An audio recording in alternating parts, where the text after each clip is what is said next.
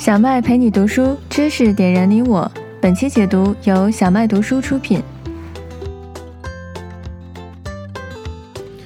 你好，欢迎回到我们的小麦读书。这个星期呢，我为你选了一本商业模式的好书，叫做 Subscribed，呃，中文呢翻译成订阅啊。这个订阅呢是呃我们现在身边已经非常常见的一种商业模型了。你如果用 Netflix 看电影的话，或者用啊 Spotify。啊，听音乐的话，或者你可能用 Uber 或者滴滴啊这种叫车服务的话，其实它的本质呢都是订阅的这个商业模式啊。这本书真的是特别棒的一本书，我看完之后。呃，觉得是可能小麦读书会到现在为止，呃，跟那个呃《黑客增长》那本书有一拼的一本好书。读完之后非常受启发，而且呢后脊梁一凉啊，因为觉得还好读了这本书，不然的话接下来做的很多事情有可能会遇到很多的阻碍，因为整个的商业模型都会发生很多的变化啊。嗯，因为人类一直在变化，对吧？我们的呃这个商业活动从这个早期的呃有蒸汽机发明啊，这个工业革命的开始，到了。这个有工厂，有呃流水线啊，这个组装车车间的这个兴起，造就了当时的一批企业，对吧？像福特汽车啊，像众多的日本的企业啊，还有呢中国的制造业，都是那个时候兴起的。那我们其实现在呢，正在面临的呃，不管你叫它工业四点零也好，还是叫它新的一个商业模式的周期也好呢，这一轮呢其实是互联网带来的啊。我们其实已经呃享有这个互联网的红利。很多很多年了，对吧？但是呢，互联网其实对于我们商业模式的颠覆，可能还刚刚开始啊。很多的商业模式都是在过去的几年逐步产生的，而且被论证过非常成功的。那这本书讲的呢，就是在呃互联网的这个大的环境下，一种呃这个越来越兴起的一种商业模式啊，叫订阅的。呃，这个模式，那它其实呢，它的本质是，呃，互联网把我们这个获取服务、获取产品的这个媒介或者载体发生了一个新的革新，造成了很多商业的变化。那，呃，废话不多说啊，咱们就开始呃详细的讲这本书，因为内容非常多啊。我建议大家呢可以找一支笔啊，找一张纸，因为很多的细节有可能你要记一下。我呢争取讲很多很多的商业故事给大家，一方面比比较容易理解，另外一方面呢，呃，大家也容易记得住，好吧？OK，那我们就先说一下这个这个订阅哈。书中的作者呢，管它叫做订阅经济啊。这个作者呢，也是专门研究订阅这种商业模式的。他他在硅谷呢，在两千零七年成立了一家公司，专门为很多的企业提供呃这个企业咨询啊，教你怎么来做订阅。而且这家公司还在纽约证券交易所上市，我看了一下，表现还不错。现在市值差不多是这个呃十七亿美元，哈 很棒啊一家，而且是亚裔创建的公司。那这个作者呢，在两千一五年的时候呢，为《财富》呃这个杂志写了一篇文章。当时他就说：“哎呀，读 MBA 没什么用了，大家不要去读读 MBA 了。”然后呢，他的理论就是说，你读 MBA 的话呢，基本上就是教你怎么去做出一个特别好的产品啊，然后管理一个产品团队，然后呢，把这个产品呢好好的定价、做市场宣传，然后使劲儿把它卖出去，卖的越多，你的企业越成功。啊，这是当时他的观点，结果呢引发了热议啊，因为两千一五年的时候，MBA 呃还是特别特别热啊，不像现在大家开始有更多的方式方法去获得很多的这个商业的教育。那个时候一五年的时候，上 MBA 还是一个这个基本上是那条那个通天之路哈，但是当时这篇文章就。呃，提出了一个反对的观点，但是他说的其实还很有道理，因为他说呢，现在这个商业社会当中呢，很多的商业模型在 MBA 当中已经没有办法去解释了。你比如说这个订阅模式的产生，好吧？那因为世界在变，消费者在变，如果商业模型保持不变的话，这些企业都会。慢慢就不见了。那书中也举例子，像一九五五年哈，这个当时刚有所谓的世界五百强这个概念的时候，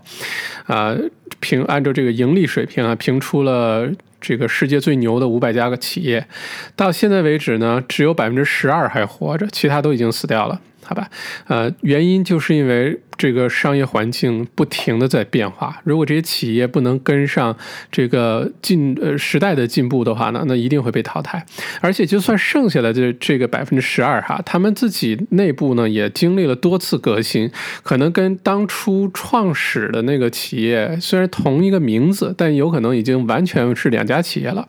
那举例，比如说通用电气。这个是世界五百强的上榜上上上榜企业，对吧？曾经这个通用电气是干嘛的呢？生产电灯泡的呵呵，生产一些基本的电器元件的。那现在的通用电器呢，已经转变成一个数据服务的公司，它也提供很多的数字产品的订阅服务，还有一些云服务啊。这是通用电器。那现在还活着的像 IBM，对吧？IBM 带这个像八零后这一代、七零后耳熟能详，因为小的时候这个。最早开始有个人电脑的时候，就是 IBM 的啊，因为 IBM 曾经啊是世界上最大的个人电脑生产厂家，包括现在那个联想的笔记本电脑 ThinkPad 就是从 IBM 手里买过去的这块业务。啊，那现在 IBM 是干嘛的呢？你很少会看见 IBM 的电脑了，对吧？因为它不生产了，呃，它基本上生产的都是大型机，而且呢，IBM 现在最重要的业务其实是 IT 服务和商业数据的一些咨询和一些对企业的服务，它已经从一个。简单的卖产品、卖电脑的一个公司呢，转变成了一个服务输出型的公司，这一点是非常非常重要的一个转变，也是因为这个转变呢，这两家公司能够一直火到现在啊。那说到这个产品和服务之间的对比啊，其实就是呃，大家可能会发现，现在很多的公司已经不再卖所谓的产品了，而是越来越多的在卖服务，或者卖的是使用权。为什么呢？你比如说啊，原来的音乐公司都卖什么？卖磁带，最早的时候，对吧？然后后来卖的是 CD 啊，然后再或者卖唱片等等等等。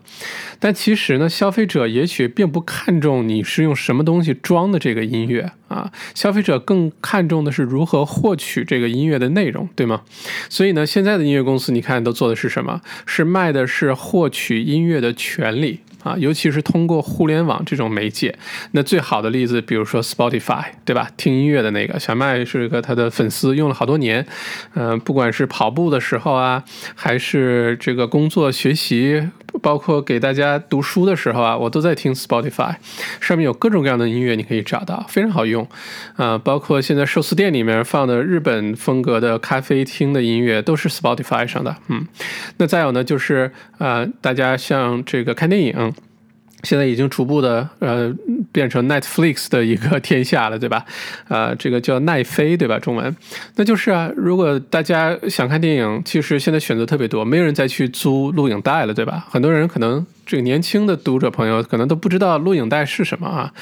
呃，因为大家现在只要有了互联网，打开电脑，打开哎电视 Apple TV 之类的，马上就有电影看了。而且各种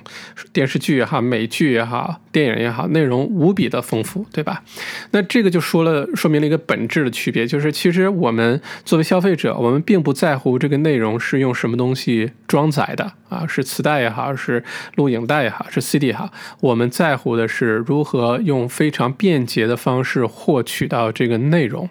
啊，那这个就是一个产品和服务，或者产品和使用权之间的一个一个对比了，对吧？那再有呢，还有一些传统的这个例子，比如说汽车，对吧？现在的很多的汽车公司，如果说到出行的话，已经不再是单纯的卖汽车的拥有权啊，就不是说你为了买一辆车，你拥有一辆车啊开心了，而是卖的是使用权。Uber 啊，就是优步或者滴滴打车，就是一个很好的例子，对吧？你其实。付的这个费用呢，你并没有说一定要买一辆车，对吗？你付的是一个把你从 A 转移到 B 的这么一个短期的服务，短期的一个使用权而已。啊，你跟你拥有没有这辆车没有任何的这个关系，也不重要，对吧？再有呢，像一些传统的汽车呃生产厂家，像保时捷，现在也推出很多这种订阅服务。等一下我们会详细展开讲这种故事哈。那其实大家会发现，不管你是呃数字呃内容行业，你音乐也好，电影也好，还是一些传统的行业，像汽车行业，都在向订阅的这个方向去啊转变啊。那其实它的本质的驱动力在哪儿呢？就是因为消费者变了，消费者呢现在更加看重的是服务，而不再是产品本身了。大家想要享用的其实只是服务而已啊。嗯，那这个结论啊，其实我们在开篇的时候就可以下一个结论，特别简单，特别容易理解，就是请大家记住哈，呃，现在的商业模式是让企业从产品导向。向服务导向进行转型，你不是单纯的来提供一个产品到市场上，把一个东西卖给消费者，而是你要提供一个服务，提供一个解决方案。至于那个载体是什么，不重要，重要的是你要提供出这个解决方案，好吧？那呃，这个书中作者经常用的一个。举例哈，特别有意思，就是说你不用为了喝牛奶而自己养头奶牛，我们其实只是为了喝牛奶而已，对吧？至于这个牛奶是从其他人养的牛挤出来的，还是什么大家合伙养了一头牛，这不重要，因为我们只是想要牛奶而已啊。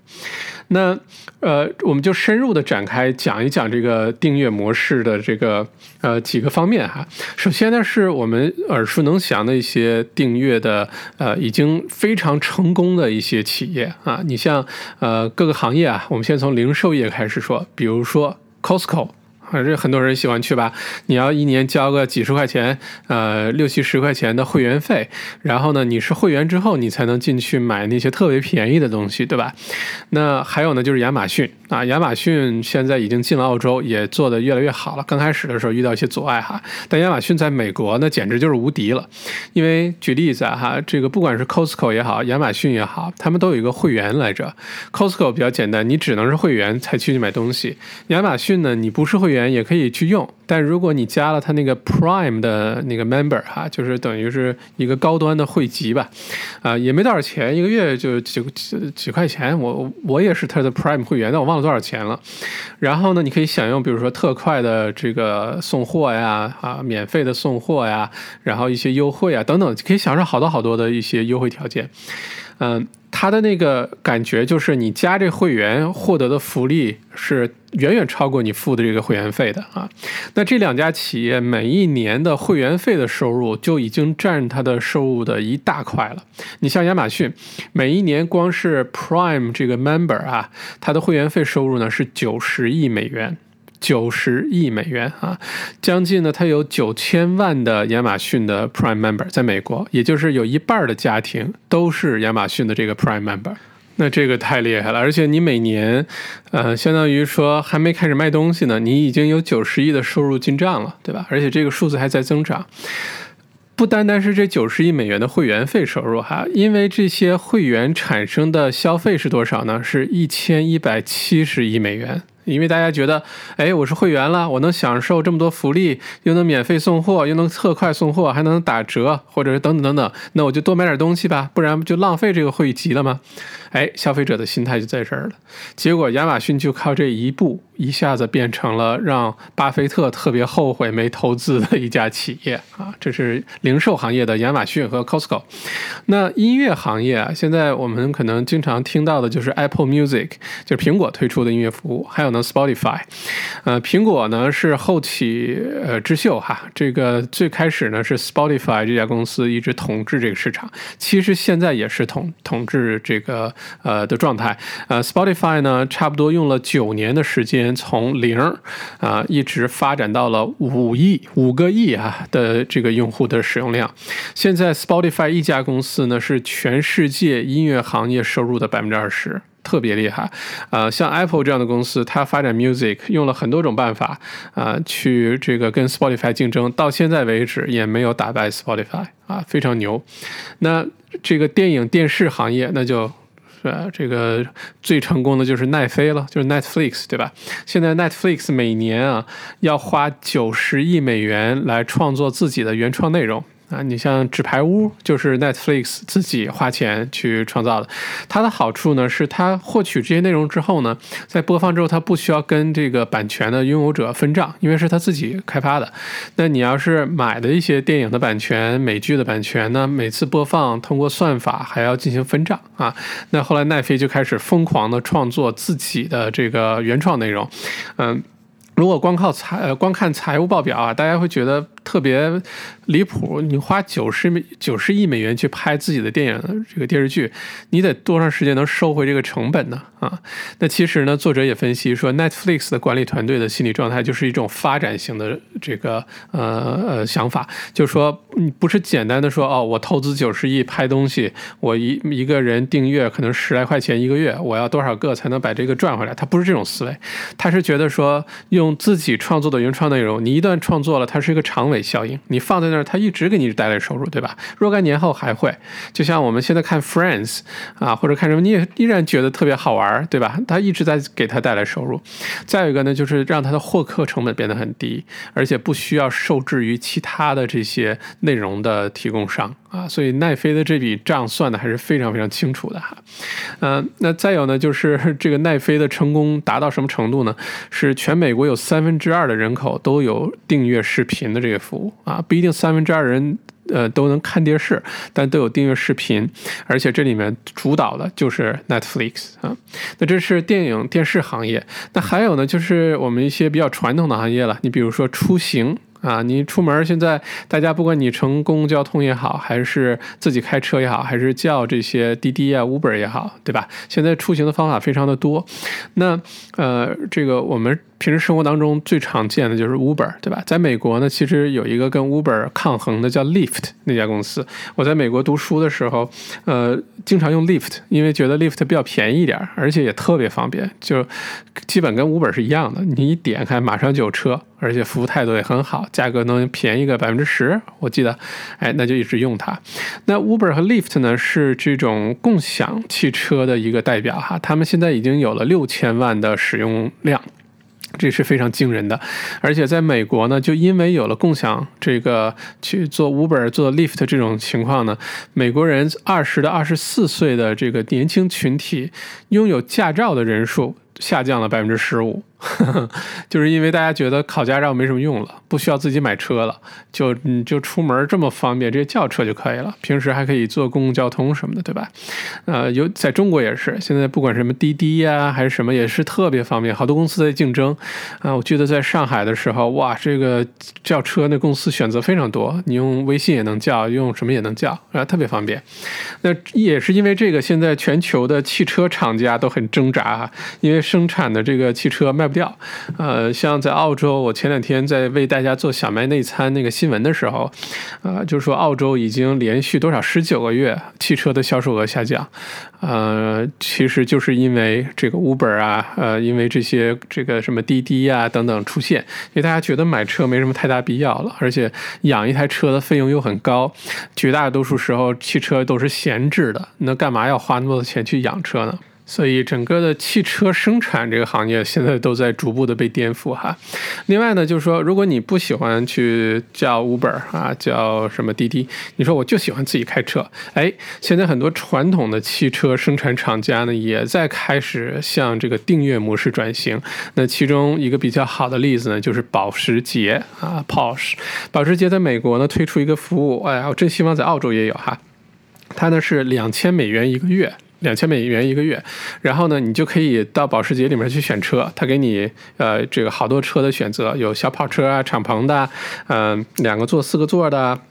或者是吉普啊，然后呢，你选完之后呢，他就第二天就给你呃弄得好好的，给你送上门了。所有的保险费啊，所有的什么路年检费啊等等，你都不需要，你就加油就行了。然后一年呢可以换好多次，可以换十二次或者十八次，只要你提前呃预定好，然后就有人把这车送到你家来，或者送到办公室来，然后把你现在这台车开走，你就一直开保时捷，一直在换保时捷，但你又不需要说我要去买一台保时捷或者贷款。或者是要买保险，或者是大，然后很多时候这车有闲置的，对吧？这是一个特别有意思。而且我查了一下，现在在澳洲已经有这样的汽车订阅这个订阅公司了，大概已经有两三家了。然后每台车呢，这个车的选择很多啊，不同车型的，日本的、欧洲的，然后也有什么路虎，也有宝马的小敞篷，也有丰田，也有本田，就根据你自己的需要，每个星期它有一个定价。你加入它那个会员之后呢，每一年，比如。说可能换个十每个月换一次车，每年就能换十二次喽。然后呢，你就可以一直有一个车，根据需要去开。因为这个书中也举个例子说，在美国啊，这个千禧年这一代就是八零后、九零后了，呃。这一代人呢，现在拥有自己汽车的人的比例越来越低，但是绝大多数这个人群呢，都有一个这种订汽车订阅的公司的一个汇集，而且这一年当中十二个月呢，可能有十到十一个月，因为都是在工作啊或者学习啊等等，所以呢，这个呃出行的范围啊路线很固定。大家不是坐公共交通，就是 Uber 或者等等，对对吧？然后呢，有那一两个月的时候，比如说圣诞节啊或者什么要去朋呃这个远房亲戚家做客呀，或者开车出去自驾，这个时候呢，花钱租一台呃比较好的车，然后开出去到处玩，这样全年算下来能省大量的钱，能省大量大量的钱啊！所以现在这个已经变成了一种新的生活方式啊，一种新的出行方式了。而且我看现在在这个澳洲推行的叫 Car Share 啊，就是呃，就有点像共享汽车了啊，就就跟共享单车一样，就大街上不是有很多自行车嘛，你加入之后一扫，你就可以取个自行车随便骑了，对吧？然后骑到目的地锁。用同样的思路呢，现在澳洲在美国已经做出来了哈，在澳洲已经开始做的是共享汽车。你像 Go 呃 Go Get 这个，就是它的那个倒车镜上有个橙色的那个呃贴纸，这个大街上好多都能看到这种车，取车很方便。再有呢，RCV 现在在墨尔本和昆士兰也在推出这个呃 Car Share，就它在好多地点它都有车啊，小车、大车、面包车都有。你加入这会籍之后呢，你用你的手机。A P P 就可以给车解锁，就不用车钥匙，然后呢，一发动你就可以开了。它按小时计费，一个小时可能就七八块钱，然后一天呢也可能几十块钱就可以了。你而且汽油钱啊，啊什么这个呃什么年检啊、保险啊都不用你管。它都包括在这个汇集里了，你就直接开就行了。哇，那这个简直真的是太方便了。现在唯一共享汽车不方便的呢，是你在哪儿取的车必须还去哪里，还不能像共享单车随便骑，看见地方就能还啊。不过我觉得随着这个数量增加哈，早晚有一天会实现这一点的。那这是开车哈，现在呢还有私人飞机这服务啊，在美国的加州做的非常成功的一家企业，我觉得早晚澳洲虽然人口少吧，但我。觉得早晚这服务会有的，啊，它是这个叫 Surf Air，Surf 就是冲浪那个词啊，Air 就是空气天空那个 Surf Air。它呢，就是与传统的航空公司比呢，它是个汇集制的。你每个月交多少钱，或者你每年交多少钱，对于经常要坐飞机出差啊、办事的人来说，它就特别方便，因为很灵活，随时就能走，并且呢，你不需要去机场提前一两个小时到机场过安检，然后还有这样那样的问题，对吧？然后飞呃飞机取消，你又被放去下一个航班，等等等等等，非常不方便。这家公司推出呢，我上它的。网站去看了一下啊，很好奇，它就有很多种套餐选择。你比如说，啊，你可以是一起一年两千五百美元每一年的年费，然后每一次飞呢就是五百块钱。五百美元啊，但可能比你去做那个呃 commercial airline 可能票价会贵一些，但是它方便呀，对吧？你随时随地走，而且是私人飞机哟。再有呢，你或者说我交一千九百五十美元一个月呃起，然后你随便飞啊。如果你飞得比较远的话，那可能每个月说稍微多交一点，但你就随便飞了。哇，那跟租每个月这个订一个保时捷的价格一样，但是是飞机哦啊。再或者你如果是一家公司的话，你很多员工、很多销售也好啊，什么高管也好，要飞来飞去，你可以买个公司的会籍，然后呢，这些人就可以随时随地去飞了。而且这家公司现在发展的非常快啊。那这个就是说，呃，虽然像这个出行的这种哈，原来我们认为是一个非常很难通过订阅去颠覆的一个行业。你看，不管是 Uber、Lyft，还是传统的汽车行呃生产厂家，还是呃私人飞机的服务，都有这种订阅的模式存在，而且做得非常成功，好吧？呃，澳洲已经逐步兴起了哈，我也觉得我们会越来越多的看到这种模式颠覆啊出行这个行业。那再有呢，就是新闻啊，新闻这个是颠覆的最厉害的可能。啊，你像现在几乎各大的报纸啊、杂志啊都推出了自己的订阅服务啊。你像什么《经济学人》啊、啊《澳洲金融时报》呃的 Australian Financial Review，就是《华尔街日报》、《哈佛商业周刊》等等等等，都有它的电子版。你可以很方便的在手机、在 iPad 啊、在电脑上就可以看新闻，而不需要真的去买一个报纸回来了，对吧？所以有的时候我觉得报纸还是挺好好的啊，你喝咖啡的时候翻一翻，还挺容易翻的。但是像呃很多朋友知道，我每天早晨星期一到星期五呢，会为呃大家准备这个小麦内参啊，就是我会选呃这个主流的一些比较好的呃报纸啊、杂志啊里面的一些新闻呢，把它整理出来，然后呃把它概括成一个内参的形式，用电子邮件群发给大家，每天早上七点整发哈。那这个其实内容的获取呢，都完全全是电子版获取的啊，我们不再订任何的报纸啊、什么杂志啊，然后寄来，每天早上等着打开报纸，完全不是了，都在 iPad 上就能完成啊。一个 iPad 你带到世界各地，哎，这是这工作就能完成，实在是太方便了。啊，再有你像那个呃，英国有一个很著名的呃这个呃报纸哈，叫《金融时报》。Financial Times，这个当时呢借了英国脱欧公投的那个那个星期的光啊，那个大家记不记得那时候英国宣布要脱欧，让大家去公投，结果投票完了之后，Go 呃 Google 上开始大家搜什么是公投，啊，这英国人很好笑啊。但这家英国的《金融时报》呢，它的数字的订阅量那一个星期增加了百分之六百。百分之六百，这对于一个传统的报纸啊，一个新闻的媒体来说，这是几乎不太容易实现的，对吧？但对于数字的就容易实现。而且现在这个很多的呃新闻机构、新闻出版这个机构呢，成功的转型，不但没有被淘汰啊，这个而且活得越来越开心啊，就是因为呃有了订阅的这种啊模式，帮了他们的忙。那听了这么多的商业故事呢，大家一定觉得哇，这个真好哎！应该各个行业是不是应该都向这个订阅的模式去转型呢？答案呢，也许是的，但是这个转型啊，并不呃像想象的那么容易啊，几乎是可以肯定的说，会遇到很多的挑战的。那书中作者呢，也给出了很多的例子啊，尤其是传统的企业，向呃这个服务为导向的订阅模式转变的时候。会遇到各种各样的一些挑战啊，那这个挑战当中呢，其实有一个非常好的商业案例跟大家分享呢，就是 Adobe。Adobe 这家公司是谁呢？就是做 Photoshop 那家公司啊，做呃包括视频的编辑啊、图像的编辑啊、呃这个出版啊这些软件，Adobe 是最牛的。像 PDF，这是 Adobe 做出来的这个文件格式，好吧？那 Adobe 呢，在两千一一年的时候。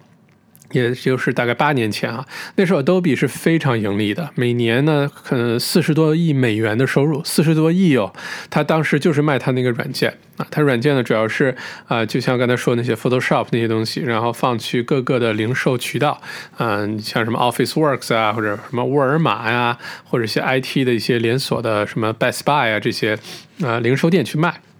其实卖的还挺好的，但当时的 CEO 呢就做出了一个重要决定，他把呃这个股东大会的这个呃一封信呢就写的特别的有意思。他说：“大家要做好准备，我在接下来这段时间会让我们的收入，呃能有多快就有多快的去减少，因为他决定转型，要向这个订阅的模式来转型。”那你也学会问，为什么好好的一个企业明明赚着钱，他干嘛这个脑洞大开要转型呢？因为他们详细的分析了一下自己的这个经营情况啊，虽然表面上看呢是非常盈利的，这个没错，这个它的软件呢在市场上也非常的有竞争优势啊，不是其他企业想追就能追得上来的。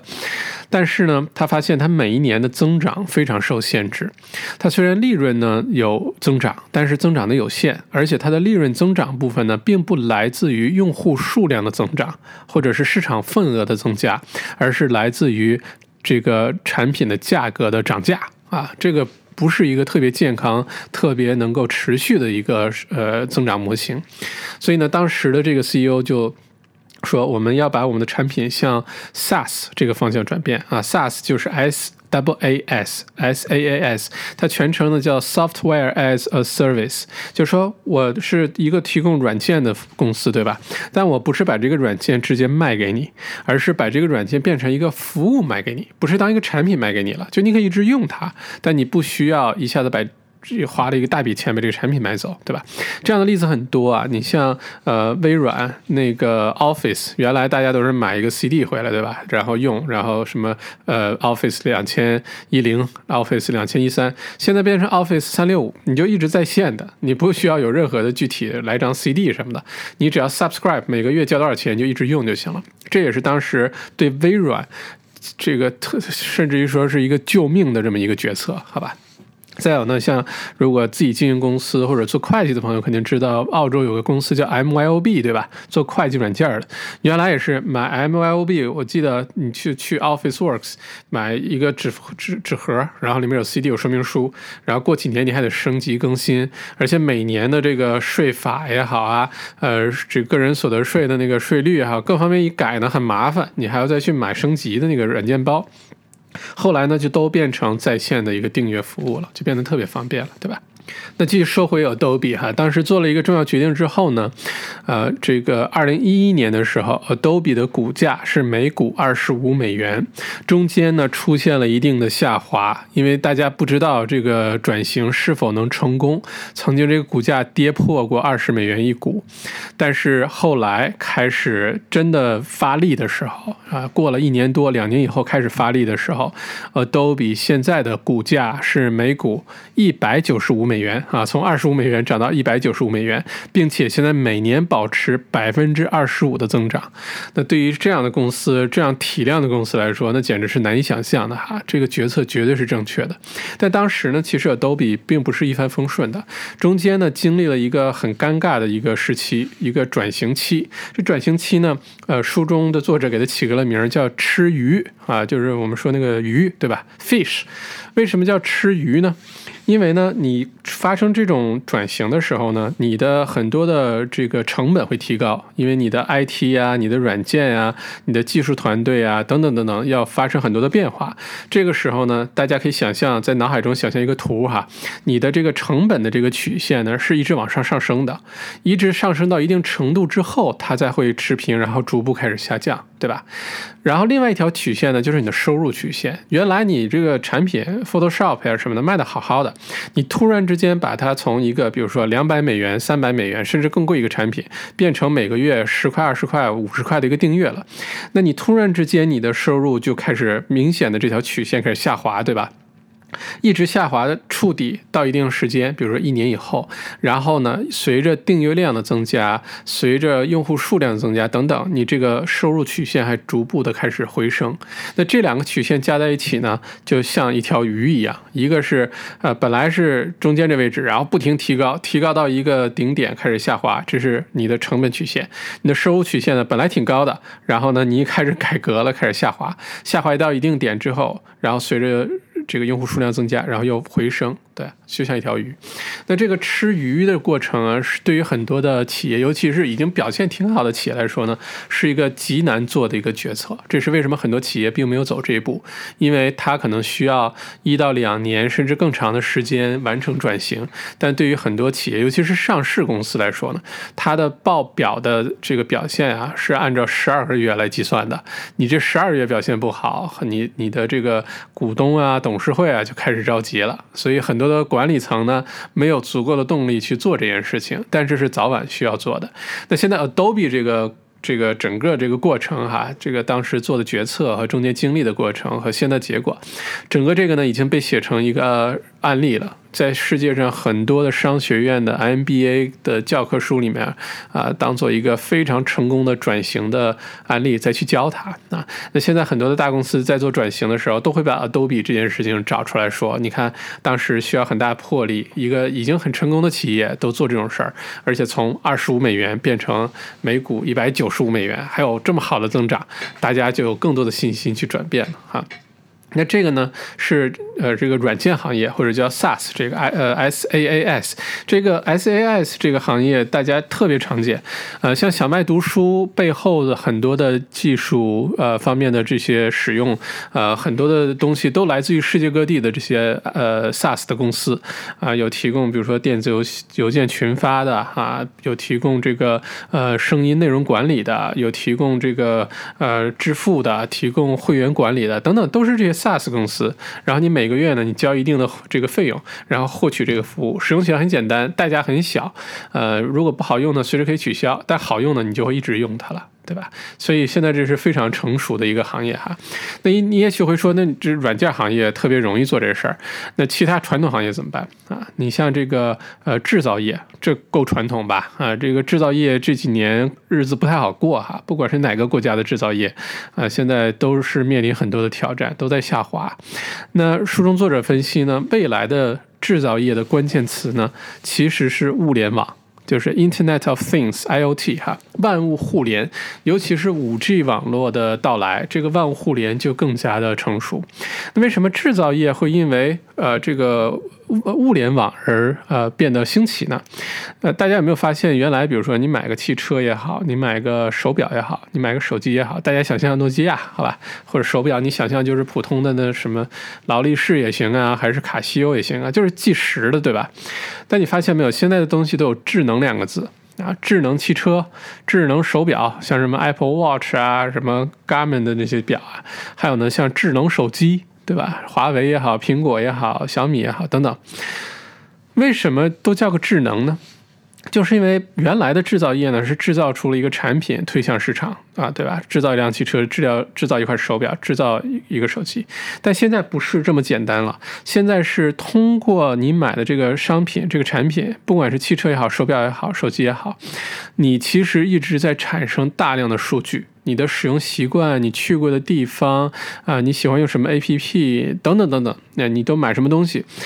都会被这些手表啊、手机啊、汽车啊都会被记录下来。记录下来之后呢，这些数据对于这些制造者企业来说就非常有意义了。它可以用这个数据。啊，去继续研发它的新产品，或者呢，让它这个数据呢，其实数据本身就是值钱的，很多数据是可以卖的啊。你像 Uber 的数据就非常厉害，对于一般的汽车呃制造厂家来说，这个汽车下了生产线，通过这个车行 dealer 卖给消费者之后，这个关系基本就结束了。你下次再跟这个车行有关系，也就是去去修车或者去做 service，对吧？但 Uber 不是，Uber 呢，他知道你家住哪儿。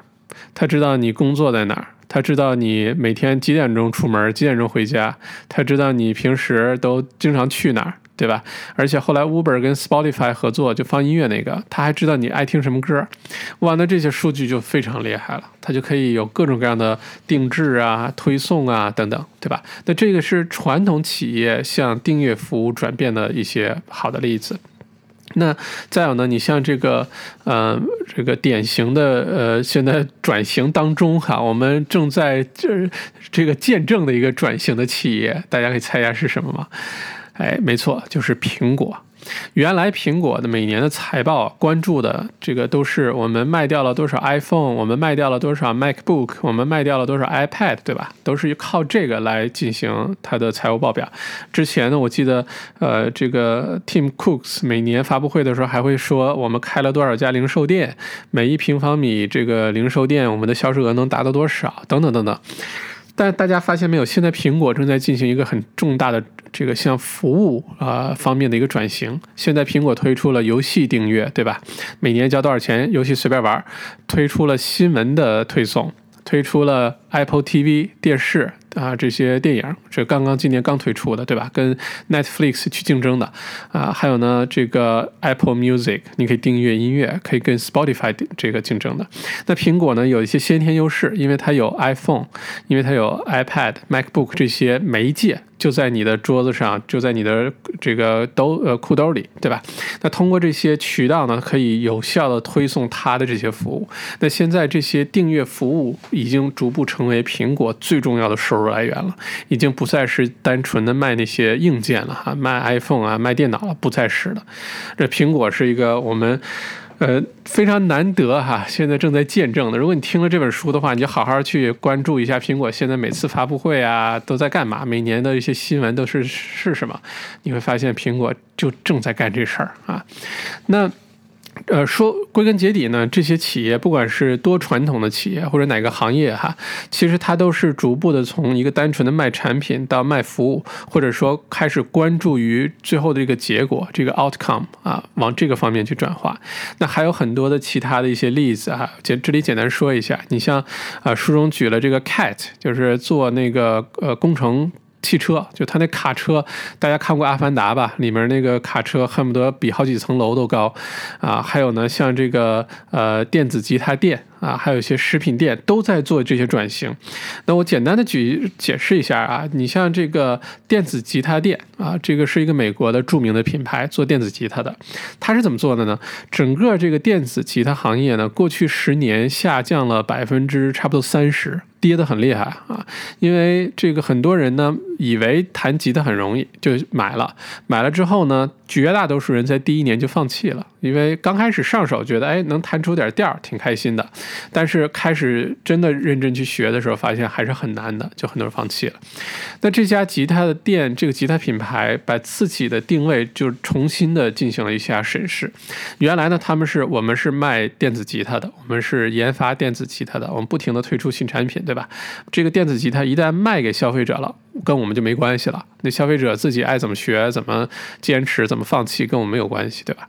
这家公司就做出了一个重大的呃转转型，就它的定位转型了。他说：“我们不再是卖电子吉他的品牌了，我们是一个培养音乐家的品牌。”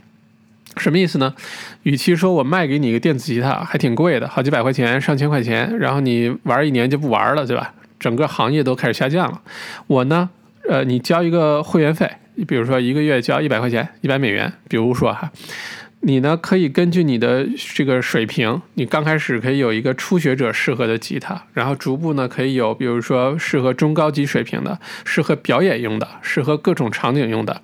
你用订阅的服务呢，你就可以到我这儿来不停的换吉他，而且配合这些吉他呢，我还给你各种各样的课程啊，就是一直鼓励你、支持你成为一个音乐家。在这个过程当中呢，我们顺便给你提供这些电子吉他和这些服务。哎，结果这个公司就逆向增长哈，整个行业都在下跌的情况下，这个品牌逆向大增长，就是因为它把自己从一个产品为导向的公司变成了一个服务为导向的公司，它的定位也变了。再有，你像有个美国的食物，呃，这个宠物食品哈，pet food，那很多的卖宠物食品，大家。如果有养小猫小狗或者养鱼什么，你就知道，你就去宠物店买呗，看哪个贵，哪个宣传资料说的好，买完之后回去就给狗给猫吃就行了。哎，这个宠物食品店做的不一样，这个品牌啊，它是什么呢？你买，呃，不是它，它不再是卖一个宠物的食物给你了，它呢卖了一个宠物的成长服务给你。什么意思呢？你每个月只要交一个固定的钱，比如说几十块钱，对吧？你可以把你的宠物，比如说你的小猫、小狗，在它的那个数据库上呃注册，注册完之后呢，它会根据你这个猫、这个狗或者其他宠物的这个呃物种呃的特点和它成长的不同的阶段呢，开始给你定制它的宠物食品，然后每个月负责就给你寄过去啊。你这狗呃过了一岁了，现在可以吃哪一类的了？或者这个类型的狗呢，可能到了三岁的时候骨骼有点问题或者毛发有点问题，它会给你改善。去加这些东西，而且还会到时提醒你，哎，该打预防针了，哎，该怎么怎样，该怎么怎么样，怎么怎样了。而且这些数据搜集回来之后呢？还能方便的去呃给保险公司啊提供这个宠物的保险，因为之前现在有宠物保险啊，之前没有宠物保险的时候，最大一个原因就是没有数据去帮助这些精算师计算出来这个保险应该怎么定价。那有了这些数据之后，这个任务就能完成了。现在澳洲已经有宠物保险了哈，这就是一个很非常励志的、非常有意思的，就是一个很简单的一个传统的行业，你居然都能把它变成一个订阅服务，而且能做得非常的好。好吧，这个我觉得给我们很多的启发哈。你千万不要觉得你那个行业特别传统没得做，哎，你看人家做的挺好的。那下一个章节呢，书中这个就说了一下创新哈。如果是一个现现成的一个企业，不是从零开始的创业，那它的创新的话，大家要留意一下，因为传统的创新方法流程就比较单一啊，研发一个产品，然后产品经理告诉你应该有哪些功能，呃，不能有哪些功能，然后到了生产环节，然后呢，最后呢进进行市场推广，把它卖出去，对吧？这种流程呢，首先它是一条线的流程，而且这个产品的创新开发、新产品的开发，最后能卖的怎么样呢？完全是最后一最后那一步之后，交付到市场之后来决定的，风险还是相当大的。卖的好那就好，卖的不好，哎，就完犊子。但如果是按照订阅这种这个模式下的创新呢，就不一样了。它呢其实是把一个产品尽快的推向市场，而且呢是不停的迭代的。它甚至于可能永远都不会有所谓的完成或者完美的这个产品的这个阶段啊。它不需，它必须每个月甚至呃每天都想办法去更新，解决很多的 bug，才能让它的这个客户很满意，对吧？你像这个呃 Gmail，就是谷谷歌推出的电子邮件服务。当时刚推出时候，它那个标志里一直有个 beta，对吧？就是测试版的意思。这个 beta 这个标志一直放了五年才撤掉，因为谷歌当时的认为就是我们这产品永远不会有完美那一天，我们是需要不停的改进改善的，按照客户的需求的。后来呢，谷歌开始进入企业领域，啊，这个很多企业想用谷歌的这个电子邮件服务和它的什么这 hosting 服务，但是很多的这个公司的要求是我们采购的时候不能采购一个测试版的服务，因为这个谷歌才把那个 beta 去掉，否则的话现在可能还有 beta 呢，好吧，就一直在测试。那其实，在这种呃创新方法下呢，在业内有一个专门的名词叫做敏捷别开发，叫 agile development。这个词现在是一个大热词啊，这个各行各业，呃，澳洲的很多的企业是银行也好啊，什么一些很很大企业都在用敏捷开发来去做自己的事情，就是要完成非常迅速的自我迭代，不停的按照客户的需求满足客户的需求，然后改进你的产品或者服务，然后一直的去改更新它。你不要一开发开发半年，结果什么也没没做出来，那时候已经太晚了，对吧？所以呢，这个是对于一些现存企业的创新方法。如果大家对于敏捷感兴趣的话呢，现在这样的课很多啊，你可以留言啊，我也可以推荐一个呃我的一个朋友啊，专门做这个敏捷培训的，做的非常棒啊，到时候大家可以去上上课什么的，去学一学。各行各业可能都需要敏捷的这种思维哈，啊，那这个是创新方法。那再有呢，就是订阅经济的一个市场营销。那传统的市场营销，如果了解的朋友，大家可能一下子就会说出来哈，是 marketing 嘛，就是四个 P 嘛，对吧？呃，产品 product，价格 price，啊，这个推广 promotion，然后就是销售渠道 place，对吧？那原来传统的这个四个 P 呢，基本就是你研究出一个好的产品，定个这个合理的价格，然后做很多的广告推广，最后呢，通过一个比较快速的、有效的。呃，这个渠道把这东西卖出去，这就原来的 marketing，对吧？而且原来的 marketing 市场，这个传统的市场呢，呃，营销呢讲究的是一个是 push strategy，就是推；一个是 pull，就是拉。push 呢，一般讲的就是我如何把这个东西推给你，让你呃，就是本来你想买竞争对手的，结果你买我了。通常 push 的这种技巧呢，包括比如说雇一些特别高超的销售人员，给他很高的销售的佣金，或者是产品打折啊，这。都是 push 的，pull strategy 呢，通常是广告啊，这广告做的特别好，像苹果就爱干这事儿，让你明明知道它贵，你也愿意买它，你就像被这个品牌给拉过来一样，让你去买它东西，对吧？这是 push 和 pull，那这是传统的市场营销哈。那如果是订阅模式的市场营销，发生哪些变化呢？那其实还是这四个 P，但这个 P 的定义不一样了。你比如说，product 产品现在变成了 subscription，变成了一种订阅了，对吧？那 place 呢？这个原来你是通过一个特定的销售渠道，比如说零售店呀、分销商啊等等、超市啊等等。那这个现在不存在了，因为很多是呃，你要不然就数字产品，直接在网上就交付了，或者是可能是传统的产品，比如说汽车什么的，但也没有中间商，你直接厂家就把车送去客户手里了，对吧？B 直接到 C 端了。那在这个过程当中呢，客户服务就变得尤为重要啊，客服变得特别特别重要，这个大家要注意哈。那这是第二个 P place，第三个 P promotion。原来的 promotion 宣传呢，就是简单粗暴的广告宣传喽，你各种投放对吧？啊，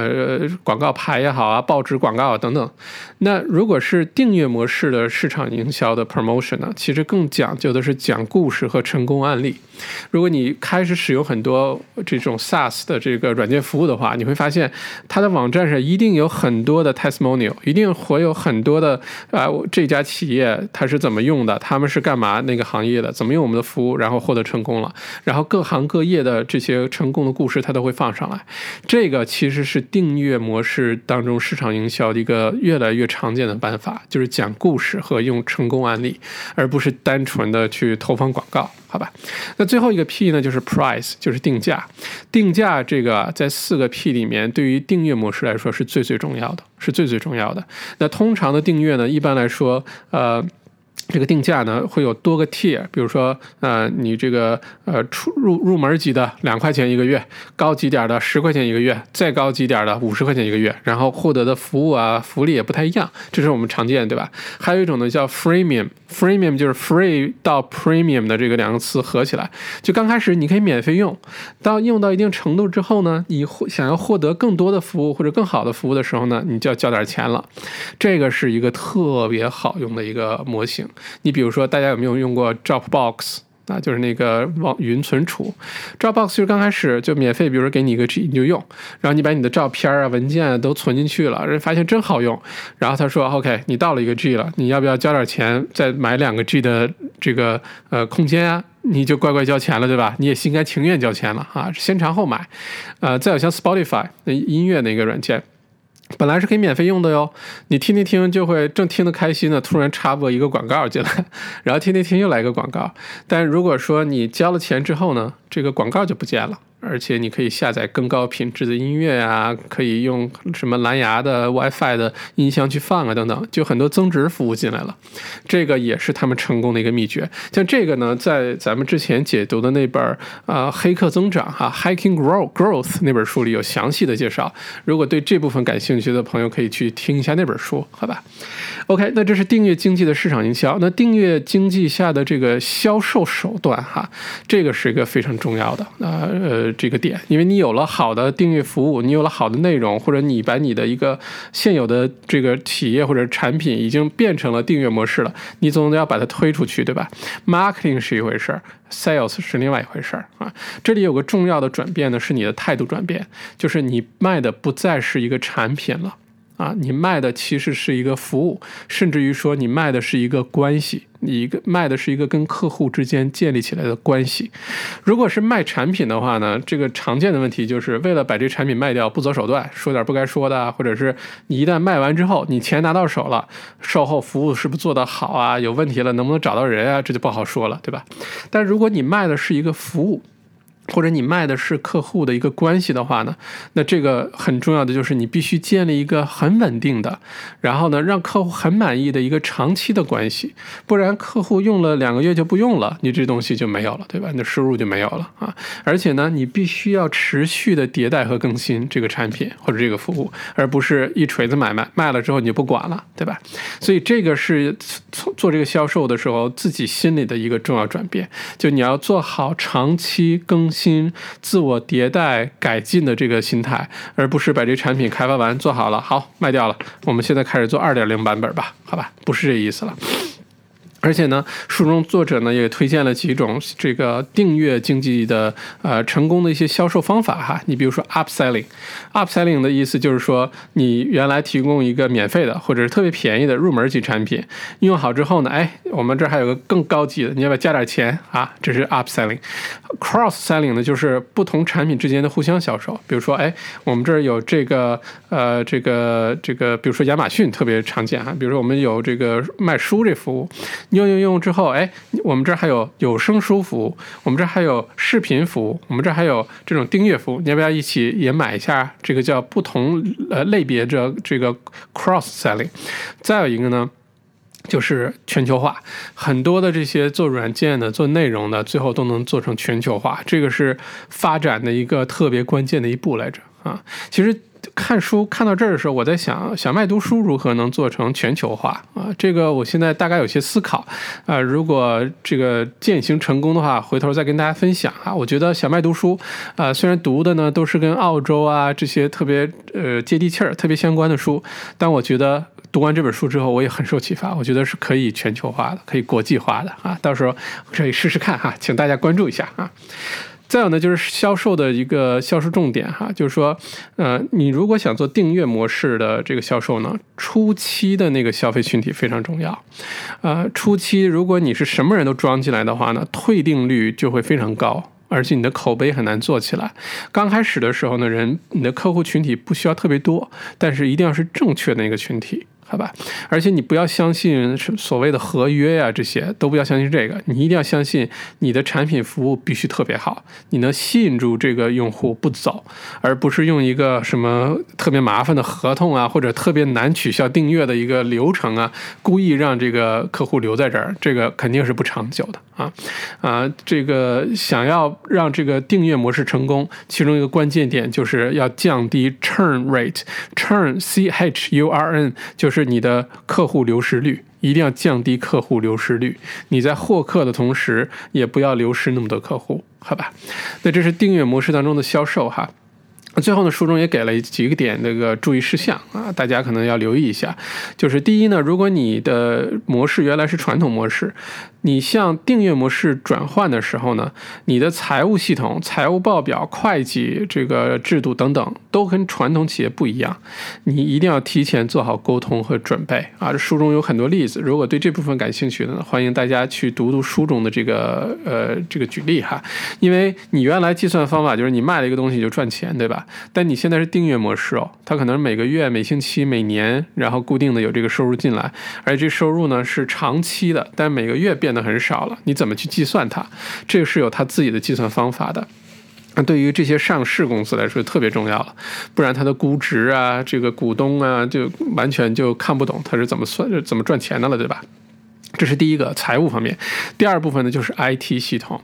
，IT 系统呢通常传统企业的 IT 系统啊和这个订阅经济的 IT 系统是不一样的，是需要升级的，这也要做好充分的心理准备。嗯，这方面的人才现在也越来越多啊，因为这个需要，如果订阅模式下呢，它需要更加。及时的反馈需要更加动态的数据库管理，还有各种的表现分析，你好能知道问题出在哪儿，怎么改进它。那这些东西跟传统那些打法都是不太一样的啊。而且书中作者也强调，在订阅经济环境下，哈，IT 其实是核心竞争力来着。啊，你的有一个强大的 IT 部门，啊，能够把这个呃整个的核心做好，而且能够把各个团队都能联系在一起，财务团队啊，市场团队啊，啊，产品团队啊，客服团队，能把它都联系在一起的话，你离成功就不远了。那这个的核心其实是 IT。啊，这是第二个注意事项。第三个呢，作者就提出有个 PPM 的概念啊，就是 People、Product 和 Money，这比较容易理解。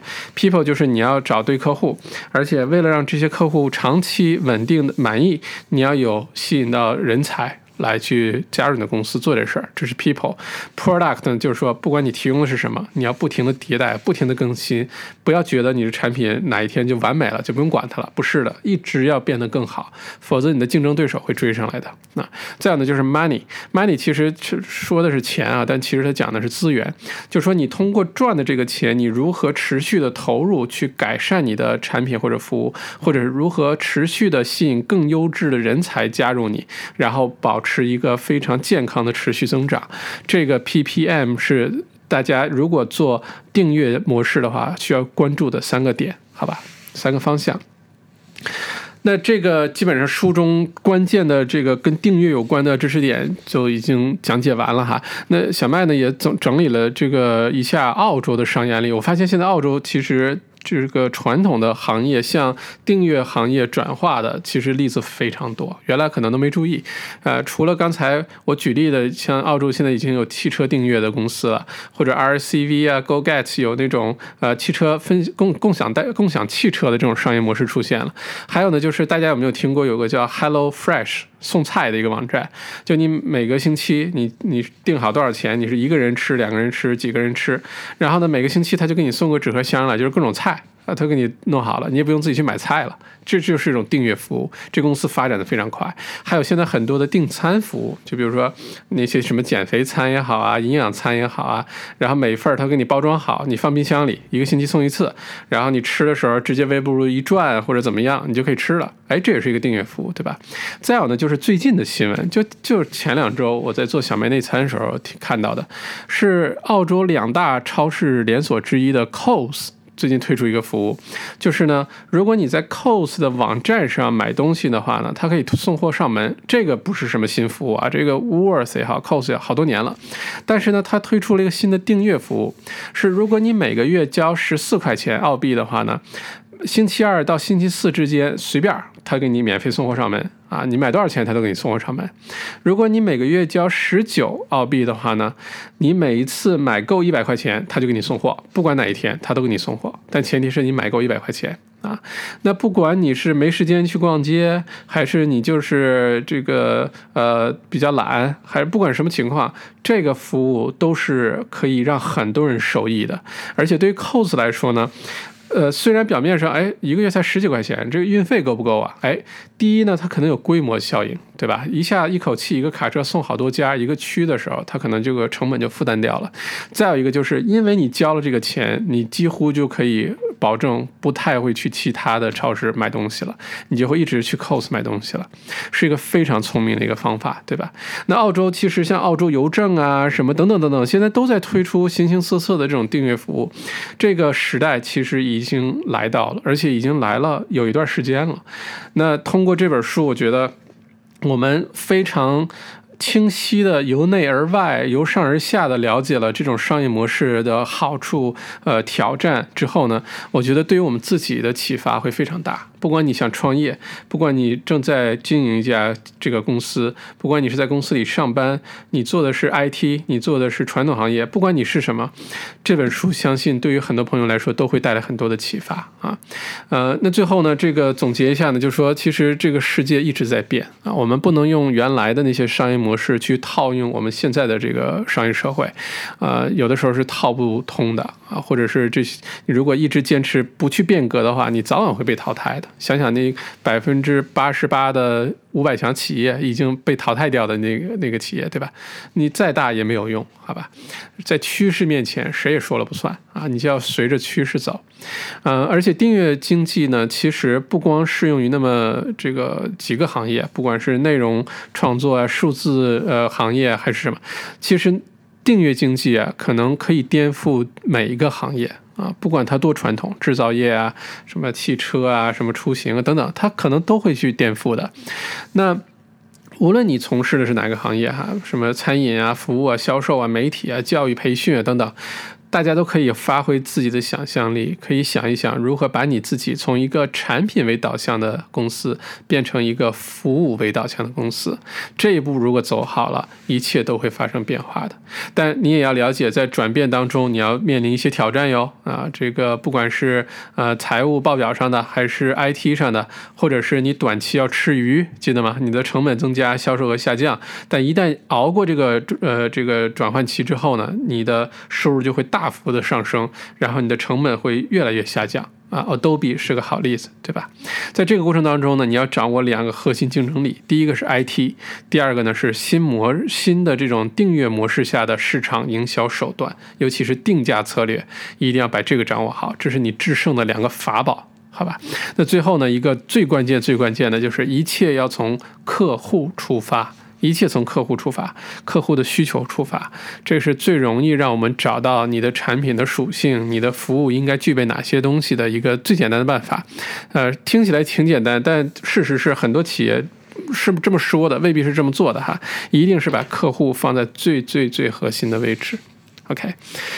好，那这就是这本订阅啊，subscribe 啊，看完之后我觉得收获实在太大了，实在太大了。尤其对于我现在做的知识创业，对于小麦读书，对于之后要推出的很多的知识的内容来说，